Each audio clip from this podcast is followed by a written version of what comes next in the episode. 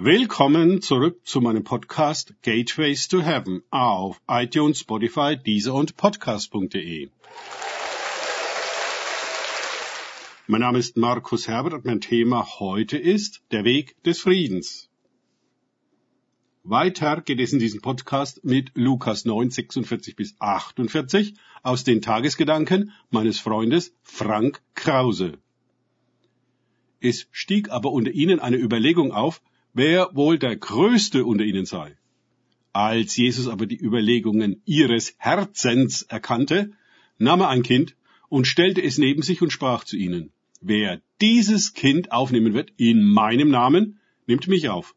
Und wer mich aufnehmen wird, nimmt den auf, der mich gesandt hat. Denn wer der Kleinste unter euch allen ist, der ist groß. Lukas 9, 46 bis 48. Die Jünger wollten nichts hören von Leidensankündigungen. Sie träumen den Traum von Karriere und Größe, von Bedeutung und Prestige im Reich Gottes Ministry. Sind sie nicht auserwählt, bestätigt und gesandt von Jesus, autorisiert, das Reich Gottes zu predigen und die Kranken zu heilen? Die Jünger träumen den Egotraum. Er dreht sich um sich selbst. Das Reich Gottes, welches wir nur im Geist Gottes empfangen können, holt uns aus diesem Traum heraus und verbindet uns in einer Weise mit dem Himmel, welche die Inszenierung und Kontrolle des Egos komplett überflüssig macht.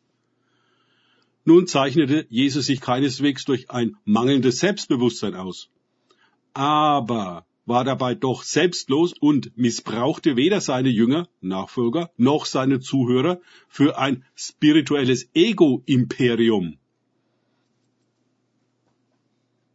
Für uns egogebundene Menschen ist das schwer nachzuvollziehen, weil wir diese Art von Selbstlosigkeit kaum denken können, obwohl wir sie alle einst kannten, als Kinder.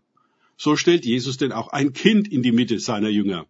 Ein Kind spielt das Ego-Spiel noch nicht mit, denkt nicht an Karriere, Titel und Instrumentalisierung von allen und allem für das eigene Vorwärtskommen. Es ist einfach, diesem Sein zu dienen, Darum geht es im Reich Gottes ganz wesentlich. Die Erwachsenen sind sich selbst in der Regel bereits sehr viel mehr entfremdet als ein Kind. Sie müssen wieder werden wie eins, wie ein Kind. Aber nicht wie ein Waisenkind, sondern ein Kind des ewigen Vaters, Bürger des Himmels, Erben von Eden. Unsere Ego-Strategien und Ego-Masken aufzudecken, das kann lange dauern weil wir eisern daran festhalten und uns darüber definieren. Aber wir sind das alles nicht. Jesus gibt uns den Mut, zu uns selbst zurückzufinden. Eine Übersetzung des 48. Verses liest, wer von euch klein unten anfängt, dieser ist groß. Es ist ein Paradox. Wollen wir groß werden, müssen wir klein werden. Wollen wir hoch hinaus, müssen wir unten anfangen. Nur wer klein sein kann, der kann auch groß sein. Das Ego will dieses unten überspringen, sich mit dem Klein nicht abgeben und den Weg abkürzen. Diese endlose Übung, so echt und groß, klein zu sein, wie man eben ist, schmeckt dem Ego gar nicht. Es springt die Stufen hoch. Keuchend oben angekommen, nimmt Jesus es in Empfang, um mit ihm all die Stufen wieder hinunterzugehen und bei der Stufe eins anzufangen.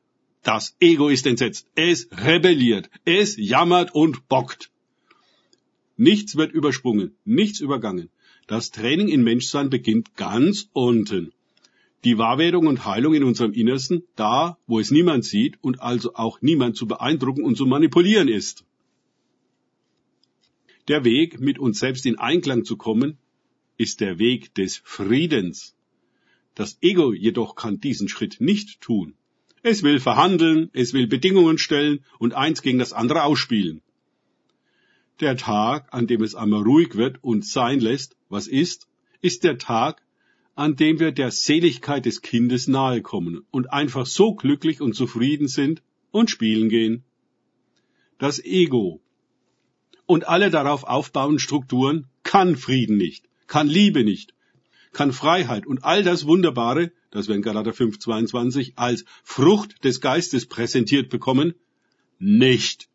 Diese Dimension erfahren wir dann, wenn das Ego ruhig wird und die Füße stillhält, wenn es die Zügel der Kontrolle endlich einmal dem Heiligen Geist in die Hände legt und sich den Weg, den es nicht kennt und versteht, führen lässt. Ich glaube nicht, dass wir das Ego bis aufs Blut bekämpfen und töten müssen. Das entspricht ja genau seiner Art. Nein, wir kommen an den Punkt, es loszulassen und einzutauchen in die Gnade, die uns alles gibt, was zu erlangen wir ja egomäßig getrachtet haben. Einfach so. Dann weinen und lachen wir. Und das Ego kommt endlich zur Ruhe. Danke fürs Zuhören. Denkt bitte immer daran, kenne ich es oder kann ich es? Im Sinne von erlebe ich es. Erst sich auf Gott und Begegnungen mit ihm einlassen, bringt wahres Leben. Und die Ruhe Gottes. Gott segne euch und wir hören uns wieder.